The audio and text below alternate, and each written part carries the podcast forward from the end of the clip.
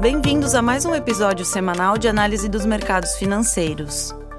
Hoje, dia 3 de outubro de 2022, falaremos sobre certas tendências recentes dos mercados e de suas implicações para nossos investidores. Na Dominion, desejamos estar próximos de nossos clientes, abordando temas atuais através de uma visão pouco convencional. Meu nome é Karine Schumann e apresento a vocês o último relatório elaborado por nossa equipe da Dominion Asset Management em Londres.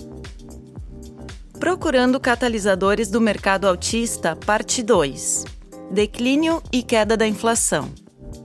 Esta semana, continuamos nossa série sobre prováveis catalisadores para o próximo mercado autista. Lembrando que, ao longo de 2022 e especialmente nos últimos meses, reiteramos nossa visão de que esse atual ciclo baixista ainda não terminou, com mais riscos para o lado negativo para os investidores. Isto acabará eventualmente e um novo ciclo de mercado autista virá para os mercados de ações. A questão é: quando e o que impulsionará esse movimento sustentado de aumento das ações? Na semana passada, discutimos o primeiro de nossos catalisadores de mercado autista, um pivô na política do Banco Central, e por que esse resultado precipitaria um novo ciclo de mercado em alta. Esta semana, o segundo de nossos catalisadores que os investidores devem estar atentos é um declínio sustentado da inflação. Os níveis de inflação permanecem teimosamente altos em todo o mundo, perto de suas leituras mais altas em 40 anos. O amplo aumento dos níveis de preços é a causa final do atual ciclo de baixa dos preços dos ativos. Uma vez que a inflação mais alta é o que levou os bancos centrais a aumentar as taxas de juros e reduzir a liquidez do mercado. Um processo contínuo que pressiona para baixo todos os preços dos ativos. Isso levanta a questão: se observássemos quedas significativas na inflação a partir daqui, o que isso significaria para os mercados e para os investidores? A resposta para isto é: depende. Depende da natureza e das causas de qualquer declínio na inflação. Uma resposta significativa do lado da oferta, ou seja, preços mais altos em toda a economia incentivam um aumento na oferta de bens e serviços, fazendo assim com que os preços voltem a cair, causando a queda da inflação. Este seria um resultado muito positivo. Isso, sem dúvida, impulsionaria um novo ciclo de alta do mercado de ações. Se, no entanto, a inflação caísse a partir daqui porque os preços altos destroem a demanda, agindo como uma quebra nos aumentos de preços, o resultado final seria uma recessão econômica, declínios nos lucros corporativos e subsequente queda nos mercados de ações. Esse resultado nos prepararia para o próximo ciclo de mercado altista, já que mataria o monstro da inflação, mas primeiro teríamos que passar por uma recessão. Qual delas é a mais provável? Provavelmente uma mistura de ambas, a nosso ver.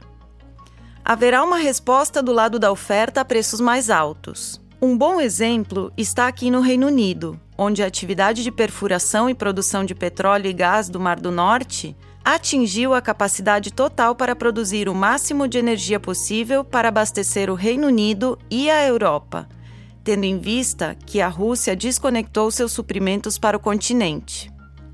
Atividade semelhante acontecerá nas cadeias de suprimentos com picos de preços.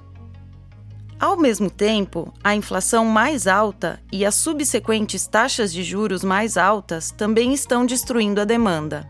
Estamos observando grandes desacelerações na demanda dos consumidores em áreas como a de eletrônicos, bem como evidências claras de um mercado imobiliário em desaceleração em todo o mundo. Isto, por sua vez, está aparecendo em uma gama cada vez maior de indicadores econômicos que indicam uma possível recessão. A combinação desses fatores já está aparecendo em preços mais baixos para muitos insumos básicos da economia.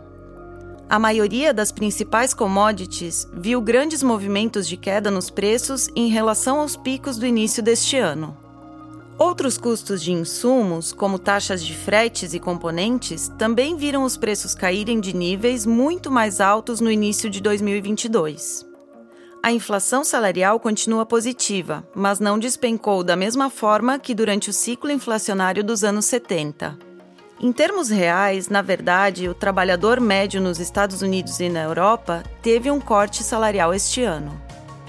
Os aumentos acentuados dos preços das casas em 2021 estagnaram e, em alguns locais, estão se revertendo. Todos esses são os principais indicadores dos dados oficiais de inflação, ou seja, indica que devemos começar a ver os números oficiais da inflação cair. O momento disso é incerto. A inflação é um personagem escorregadio e, historicamente, tem sido incrivelmente difícil de prever.